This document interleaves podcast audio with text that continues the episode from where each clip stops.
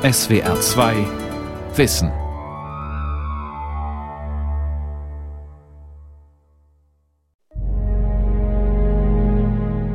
Sie wissen, dass der französische Kolonialismus vor einem halben Jahrhundert nach Indochina kam, dass er uns mit Bajonetten im Auftrag des Kapitalismus eroberte.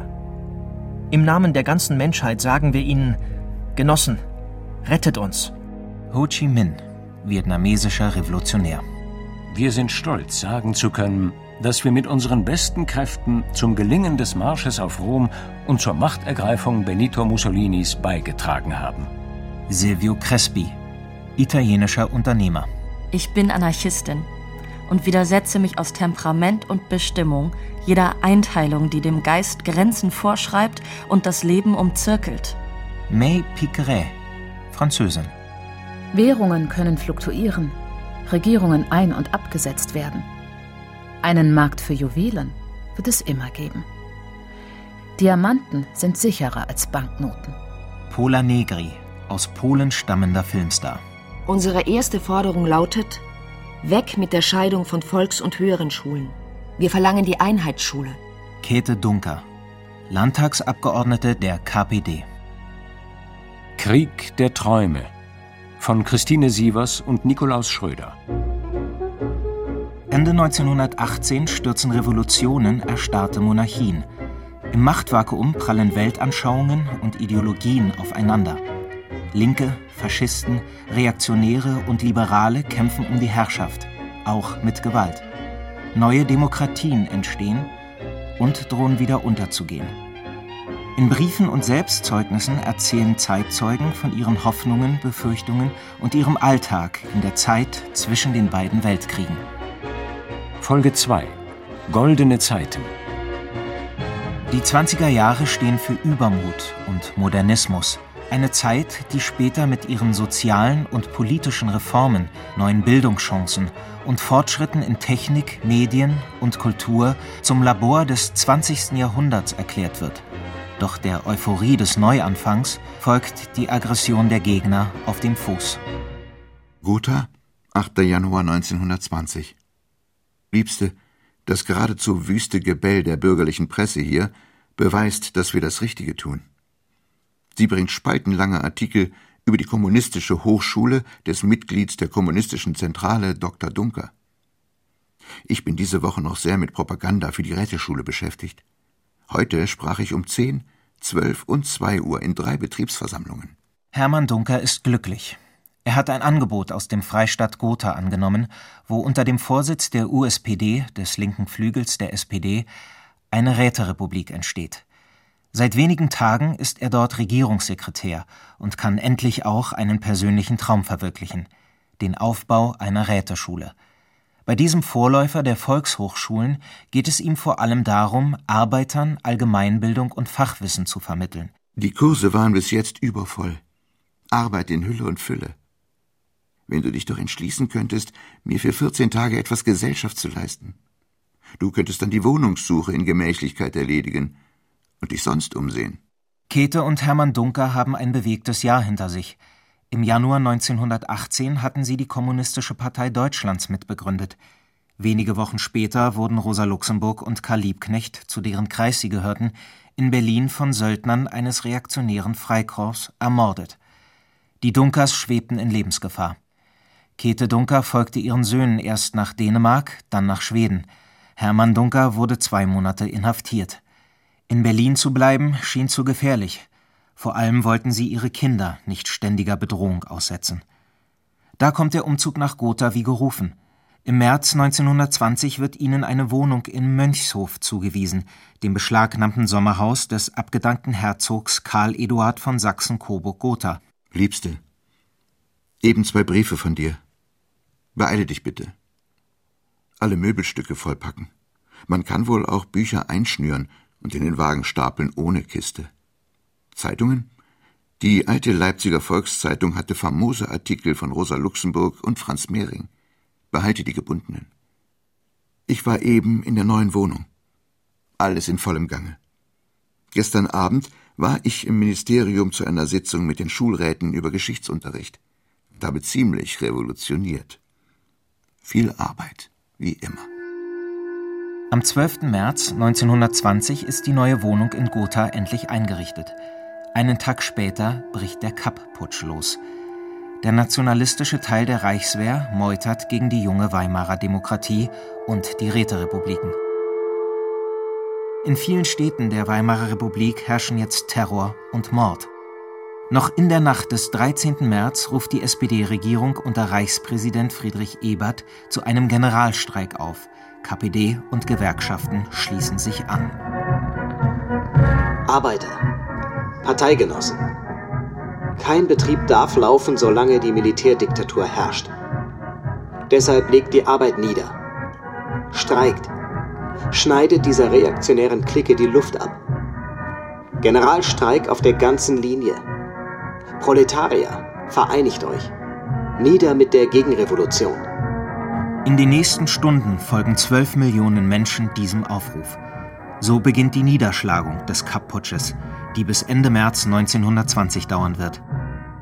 Käthe Dunker ist erschüttert über das brutale Vorgehen der Reichswehr in Gotha. Erste Wohnungsdurchsuchung im neuen Heim. Vivant Second. Montag bis Dienstag ziemlich Ruhe. Mittwoch Kampfbeginn, und dann Donnerstag und Freitag große Kampftage mit unausgesetztem Geknatter von Flinten und Maschinengewehren, zuweilen sogar von Artillerie. Eine Zeit lang flogen die Granaten bedenklich nahe über den Mönchshof weg, und zwei schlugen ganz in der Nähe ein. In der Fliegerwerft wurden acht mit dem Beil und 25 durch Erschießen getötete Arbeiter gefunden, die bei einem Sturmangriff gefangen worden waren. Viele Tote und Verwundete. Die Liste in der Zeitung ist höchst unvollständig. Es sollen 102 bis 105 sein. Was weiter wird, wissen die Götter. Als der Putsch beginnt, ist Hermann Dunker als Regierungssekretär der Räterepublik zu Verhandlungen in Berlin. Dort wird er verhaftet und nach Döberitz gebracht, in das Lager des berüchtigten Freikorps Marinebrigade Erhard, das den Putsch begonnen hat. Dunker befürchtet, ermordet zu werden. Er schreibt einen Abschiedsbrief an seine Frau. Liebe Liebste, ich kann nicht sagen, dass es hier sehr heimelig ist. Diese totale Ungewissheit und in der Umgebung. Aber du sollst nicht Mut und Glauben verlieren. Ich will es auch nicht. Ein hartes Lager. Man hat zu wenig Speck angesetzt. Es geht anderswohin weiter, wird mir angekündigt. Was soll das? Geduld. Dass mich nur die Nerven nicht verlassen. Dieses Fliegen der Nerven, kennst du es? Ich möchte eigentlich dir noch einiges schreiben, aber du weißt, wie es in meinem Herzen aussieht. Du Gute, dir danke ich so viel, vielmals. Leb wohl du und die Kinder. Habt euch lieb untereinander. Dein Hermann.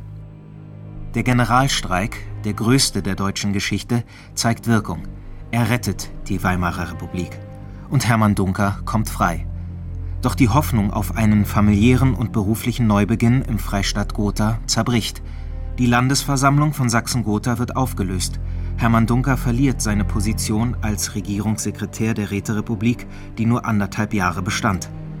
Ende September 1920 übernimmt er als sogenannter Wanderlehrer Kurse an regionalen Arbeiterschulen der KPD. Erneut werden die Dunkers getrennt. Der Kapputsch zeigt, wie massiv die Demokratie von rechts bekämpft wird. Die extreme Rechte ist ausgesprochen militant und sie hat mächtige Unterstützer, Industrielle, Bankiers und Großgrundbesitzer. Das zeigt allein schon die geringe Zahl verurteilter Straftäter, die mit Mord, Totschlag, Landfriedensbruch und anderen Delikten am Kapp-Putsch beteiligt waren. In Paris hat sich der zukünftige Vordenker der vietnamesischen Unabhängigkeit, Ho Chi Minh, unter seinen Landsleuten einen Namen gemacht. Sein Memorandum, in dem er ein menschenwürdiges Leben und Demokratie für die Bevölkerung französisch-Indochinas fordert, wurde bei den Friedensverhandlungen in Versailles zwar nicht diskutiert, doch unter den indochinesischen Hausangestellten, Tagelöhnern und Studenten der Stadt hat sich der Text schnell verbreitet. Auch die Sûreté, die Pariser Polizei, ist mittlerweile auf den zierlichen Retoucheur von der Porte de Clichy aufmerksam geworden. Er gehört offenbar zum Freundeskreis von Jean Longuet, einem Enkel von Karl Marx. Longuet macht Ho Chi Minh zum Stammautor bei Le Populaire, dem Zentralorgan der französischen Sektion der Kommunistischen Arbeiterinternationalen. Im Dezember 1920 veranstaltet sie ihren Jahreskongress in Tours. Hier tritt Ho Chi Minh zum ersten Mal öffentlich auf. Genossen, ich komme heute zutiefst betrübt, um als Sozialist gegen die entsetzlichen Verbrechen zu protestieren, die in meinem Heimatland verübt werden. Sie wissen, dass der französische Kolonialismus vor einem halben Jahrhundert nach Indochina kam, dass er uns mit Bajonetten im Namen des Kapitalismus eroberte. Seitdem werden wir nicht nur in schändlicher Weise unterdrückt und ausgebeutet, sondern auch für Lappalien eingesperrt und mitunter ohne Urteil umgebracht. Im Namen der ganzen Menschheit, im Namen aller Sozialisten sagen wir Ihnen, Genossen, rettet uns. Die Konferenz von Tours wird zum Erweckungserlebnis für Ho Chi Minh. Er fühlt sich nicht länger als Gast, der wegen seines Akzents und seiner asiatischen Höflichkeit belächelt wird. Hier hört man ihm zu. Die Flügelkämpfe während des Kongresses und den rigiden Umgang mit Abweichlern beobachtet Ho Chi Minh aufmerksam, doch er nimmt daran nicht teil. Er folgt seiner eigenen Linie. In der Dunkelheit lodert die City in einem Lichtermeer und spricht mit unzähligen Stimmen. Doch schon in der Morgensonne dringt die Schäbigkeit durch. Und Berlin kennt nur die eine Sprache der Bettler in den Ecken. Ich gehöre weder zur Welt des Tages noch der Nacht, schwebe von beiden verführt zwischen diesen. Täglich singen die Zeitungen Loblieder auf mich und nennen mich Königin der Leinwand. 1916, mitten im Ersten Weltkrieg, hatte die polnische Tänzerin und Schauspielerin Pola Negri Erfolge auf Berliner Bühnen gefeiert. Doch erst die Hauptrollen in Ernst Lubitschs abendfüllenden Spielfilmen der 20er Jahre machen sie berühmt.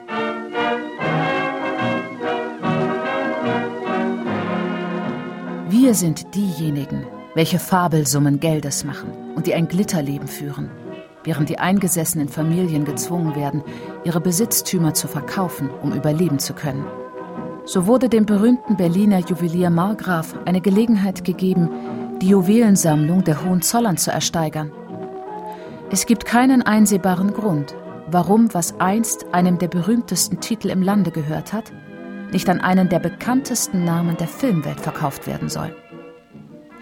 So komme ich in den Besitz eines atemberaubenden Halsbandes mit 150-karätiger, smaragdgrüner Diamanteneinfassung, eines 30-karätigen Diamantrings, herrlicher Perlen, Ohrringen, Clips, sogar eines Diadems, wofür ich kaum jemals Verwendung zu haben glaube. In Berlin gibt es das beste Theater der Welt. Max Reinhardt, Leopold Jessner, Erwin Piscator, die Regisseure. Die Schauspieler noch mannigfaltiger, noch erregender.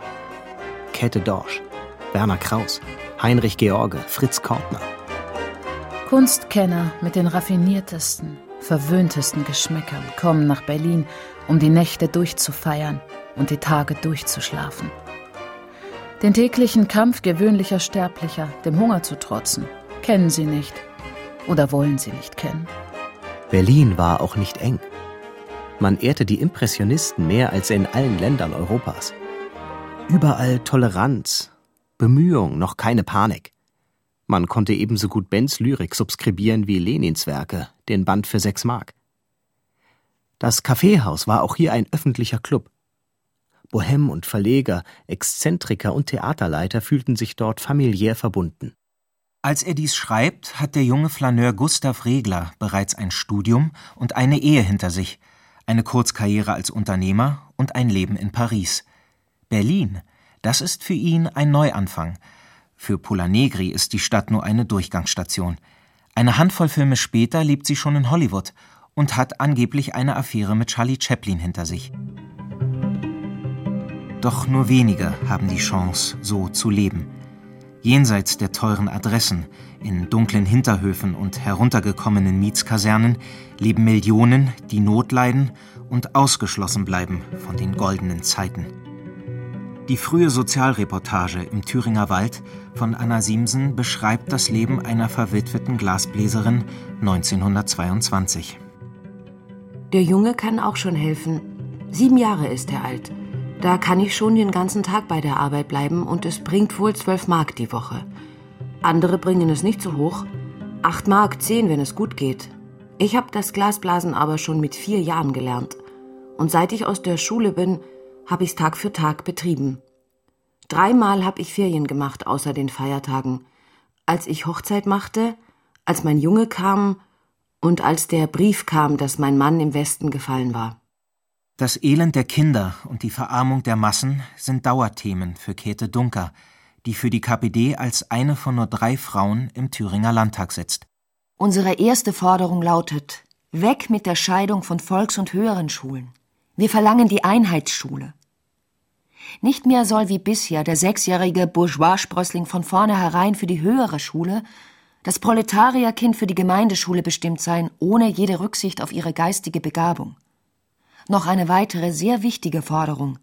Wir verlangen, dass der alldeutsch-nationalistische Geist aus der Schule verschwindet, der Geist der Selbstbeweihräucherung des Deutschtums, der Geist der Völkerverhetzung und des Hasses. Er soll Platz machen der Erziehung zum Verständnis und zu gerechter Würdigung aller Völker, zu internationaler und damit rein menschlicher Gesinnung. Auch über die Umgestaltung des Verhältnisses zwischen Schüler und Lehrer, über die gemeinsame Erziehung der Geschlechter, über andere Lehrmethoden, die die geistige Selbstständigkeit der Schüler entwickeln, muss diskutiert werden. Käthe Dunker brennt für ihre Themen. Und das heißt für sie, dass sie nicht nur mitreißende Reden im Landtag hält. Mit dem Zug und oft auch zu Fuß reist sie durch Thüringen. Von Frauenverein zu Gewerkschafterinnentagung, von Arbeiterinnenversammlung zu Fortbildungslehrgängen. Ein Brief an ihren Mann gibt einen Einblick in ihre rastlose Terminplanung. Diese Woche war doppelt heiß, vor allem noch durch die Frauenwoche. Am Mittwoch war ich in Kahla bei Altenburg, Donnerstagabend dann in Jena, Freitag sehr kaputt, abends deshalb nur von neun bis halb elf bei meinen Weimarer Weibern. Sonnabend dann nach Suhl, halb acht dort an. Und dann eine überfüllte Frauenversammlung, die mich erschüttert hat wie kaum eine. Einmal der starke Besuch, dann aber hauptsächlich der lebhafte und revolutionäre Geist der Versammlung. Das ganze Erlebnis zittert noch heute in mir nach, obwohl ich es mit einer völlig durchwachten Nacht bezahlt habe, ein bisschen viel nach den drei vorigen. Nehme diesen Brief morgen rasch mit nach Sieblieben. Hoffentlich finde ich einen Brief von dir. Gute Nacht. Und noch eines. Ich habe diesmal einen Geburtstagswunsch, nämlich ein elektrisches Plätteisen. Überall Rußstreifen auf Taschentüchern, Blusen und so weiter. Deshalb hätte ich gern ein Plätteisen mit Steckkontakt. Aber freilich, ich ahne nicht, wie teuer es sein wird. Neben ihren politischen Terminen erzieht Käthe Dunker ihre Kinder praktisch alleine. Als Wanderlehrer ist ihr Mann selten in Gotha. Der aufreibende Einsatz Käthe Dunkers scheint keine Grenzen zu kennen. Kein Thema ist ihr zu gering. Ein Fortschritt im Landtag. Ein Damenklosett ist da.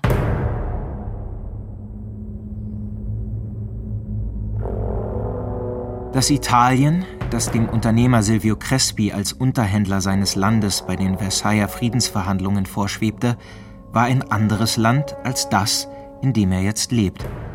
Crespi und die italienische Delegation fühlten sich damals als Sieger, die territoriale Entschädigung als Anerkennung ihres militärischen Erfolgs forderten. Nichts davon wurde erfüllt. Das empört italienische Nationalisten wie Crespi immer noch. Auch die aktuelle politische Lage bereitet ihm Kopfzerbrechen.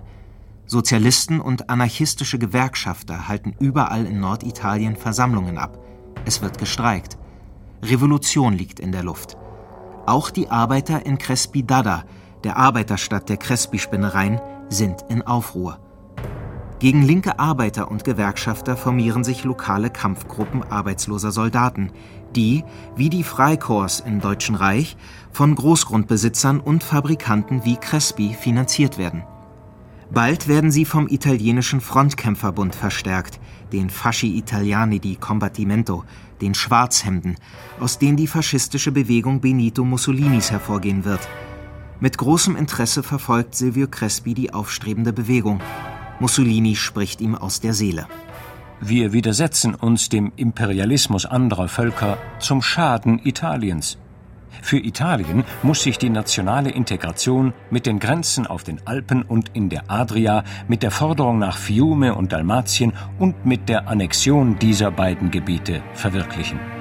Der Adriahafen Fiume, das heutige Rijeka in Kroatien, ist für italienische Nationalisten ein Symbol der Macht und Bedeutung ihres Landes in Europa. Und Mussolini weiß nur zu gut, wo italienische Faschisten Unterstützer finden – Silvio Crespi hatte Fiume schon bei den Verhandlungen von Versailles als uritalienisch bezeichnet. Zu seinem Ärgernis war der Hafen damals dem Königreich der Serben, Kroaten und Slowenen zugeschlagen worden. Im März 1922 schaffen italienische Truppen Tatsachen und besetzen Fiume. Im Herbst notiert Crespi der mittlerweile Senator auf Lebenszeit, Präsident des Verbandes der Baumwollindustrie, Vorsitzender der Banca Commerciale Italiana und des Automobili Club Italiana geworden ist, am 28. Oktober 1922 begann Italien wieder vorwärts zu schreiten auf dem Wege, von dem es abgedrängt worden war. Wir sind stolz, sagen zu können, dass wir mit unseren besten Kräften zum Gelingen des Marsches auf Rom und zur Machtergreifung Benito Mussolinis beigetragen haben. Zwei Jahre später wird der Vertrag von Rom die Zugehörigkeit Fiumes zu Italien besiegeln. Silvio Crespis Unternehmen wird dann aus schwarzem Tuch Uniformen und Flaggen für die italienischen Faschisten produzieren.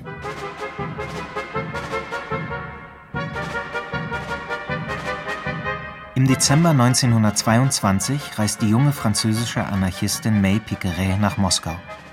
Die lebenshungrige junge Frau hat es geschafft, als Vertreterin der Metallarbeiterföderation am Treffen der Roten Gewerkschaftsinternationalen teilzunehmen.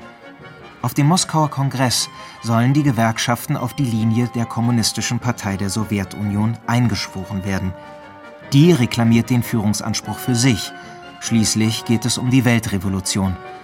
Doch das ist May Piqueret viel zu dogmatisch. Die Methoden der bolschewistischen Regierung und besonders die Unterdrückung und Verfolgung der Anarchisten beobachtet sie schon lange misstrauisch. Gern übernimmt sie den Auftrag der Pariser Genossen, in Moskau gegen Statut und Parteilinie zu stimmen. Bevor May Piqueret in Berlins Schlesischem Bahnhof in den Schnellzug nach Moskau umsteigt, trifft sie Emma Goldman. Jeden Artikel dieser Anarchistin und Feministin hat sie verschlungen – Goldman ist zusammen mit ihrem Freund Alexander Bierkmann aus der Sowjetunion über Schweden nach Deutschland geflohen. Piqueret will wissen, was sie auf ihrer Reise in die Sowjetunion erwartet. Goldman erzählt von Hunger, Repression und dem Niedergang der russischen Revolution. Und dann hat sie noch eine Bitte. Piqueret soll sich für die Freilassung der amerikanischen Anarchisten Shenya Fleschen und Molly Steimer einsetzen – die seien verhaftet und in ein Gefängnis der Tschecher, des Geheimdienstes der Bolschewiki, verschleppt worden. Am Abend unserer Ankunft fanden sich alle Delegationen im Kreml in einem riesigen Saal wieder. Vergoldete Täfelungen, Spiegel, Kronleuchter, Kristall überall. Die Tische waren mit allerlei Vorspeisen bedeckt, so dass wir dachten, dass dies das ganze Essen sein müsse. Schließlich gab es eine Hungersnot in Russland. Wir genossen die Blinis, den geräucherten Fisch und die anderen Spezialitäten des Landes. Irritiert waren wir, als wir die großen Platten mit gebratenem Fleisch sahen, die anschließend im großen Stil serviert wurden. Naiv wie ich war, dachte ich, dass dieses Empfangsessen großartig war. Am nächsten Tag die gleiche Essensorgie, samt zaristischem Gold, das zum kommunistischen Gold geworden war. Ich sprang auf den Tisch und hielt den sich vollstopfenden Delegierten eine Ansprache. Ich sagte ihnen, wie verachtenswert es wäre, sich als Vertreter der Arbeiterklasse den Bauch derart vollzuschlagen, während das russische Proletariat verhungere. May Piqueret will hinter die Kulissen schauen und besucht in den Tagen danach Bekannte, Anarchisten wie sie, meist Professoren und Ingenieure. Wenn sie die Spitze, die der aufmüpfigen Delegierten auf Schritt und Tritt zu folgen versuchen, abgeschüttelt hat, begegnet sie bitterer Armut. Sie ist erschüttert über die vielen Kinder, die der Erste Weltkrieg zu Waisen gemacht hat und die hungrig, bettelnd und frierend durch die Straßen ziehen. Unter den Bekannten, die sie besucht, ist auch der Anarchist Nikola Lazarevich, der inzwischen im Untergrund lebt. Nicolas gab ein sehr detailgetreues Bild vom Leben der Arbeiter und Intellektuellen des Landes. Die regierende Bürokratie bildete mit Armee und Polizei die neue Bourgeoisie samt zahlreicher Privilegien, eigenen Lebensmittelläden mit Extrarationen, die von staatlichen Genossenschaften beliefert wurden. Der Arbeiterklasse blieb kaum Auswahl bei den Nahrungsmitteln, einzig Getreide, Heringe, ein wenig Zucker. Die Gewerkschaften waren der Partei vollständig unterstellt. Streiks waren verboten. Dazu kam ein Lohn, der der Arbeit keineswegs gerecht wurde. Die Funktionäre ließen ihre Arbeiter bespitzeln, ja, sie nahmen sich sogar das Recht, über Leben und Tod zu entscheiden, da sie jederzeit die Entlassung eines Arbeiters veranlassen konnten. Er wurde obdachlos und fand sich kurz darauf in einem Lager wieder. Es ist ihr letzter Abend in Moskau. Der Kongress ist vorbei. May Piqueret gehört zur Minderheit, die das vorbereitete Abschlusskommuniqué abgelehnt hat und erwartungsgemäß überstimmt worden ist. Zum glanzvollen Abschlussdiner ist auch Leo Trotzki gekommen. Nach dem Essen wünschte sich Trotzki ein Lied, so wie das in Frankreich nach einem guten Essen unter Freunden gemacht wird. Man erwartete ohne Zweifel ein Liebeslied oder am besten die Internationale. Eine schöne Gelegenheit, die ich mir nicht entgehen lassen wollte. Ich ließ mich nicht zweimal bitten und sang, so laut, dass mir die Stimmbänder reißen müssten, Le Triomphe de l'Anarchie von meinem alten Freund Charles Davray. Die Kommunisten machten komisch große Augen. Wenn sie gekonnt hätten, hätten sie mich auf der Stelle erschossen. Nur Trotzki zuckte nicht mal mit der Wimper. Er lächelte suffisant. Dann fiel er mir ins Wort. Du siehst, Genossin May, dass es wohl doch noch Freiheit in Russland gibt, da du soeben die Anarchie im Kreml besingen konntest. Ich entgegnete knapp. Freiheit gibt es für jene, die sich anpassen. Aber für die anderen gibt es das Butyrka-Gefängnis, die Solowetski-Inseln im Weißen Meer oder irgendein anderes Lager. Doch Trotzki lässt sich nicht provozieren. Kurz vor ihrer Abreise besucht Piqueret ihn noch einmal in seinem Büro und fordert die Freilassung von Chenya Fleschin und Molly Steimer, obwohl ihr Delegiertenstatus keine Lebensversicherung ist. Mancher Genosse, der wie sie in offizieller Mission im Hotel Lux logierte, ist dort für immer verschwunden. Doch May Piqueret hat Glück. Nicht nur sie reist unbehelligt nach Frankreich zurück, auch die beiden anarchistischen Freunde Emma Goldmans kommen frei.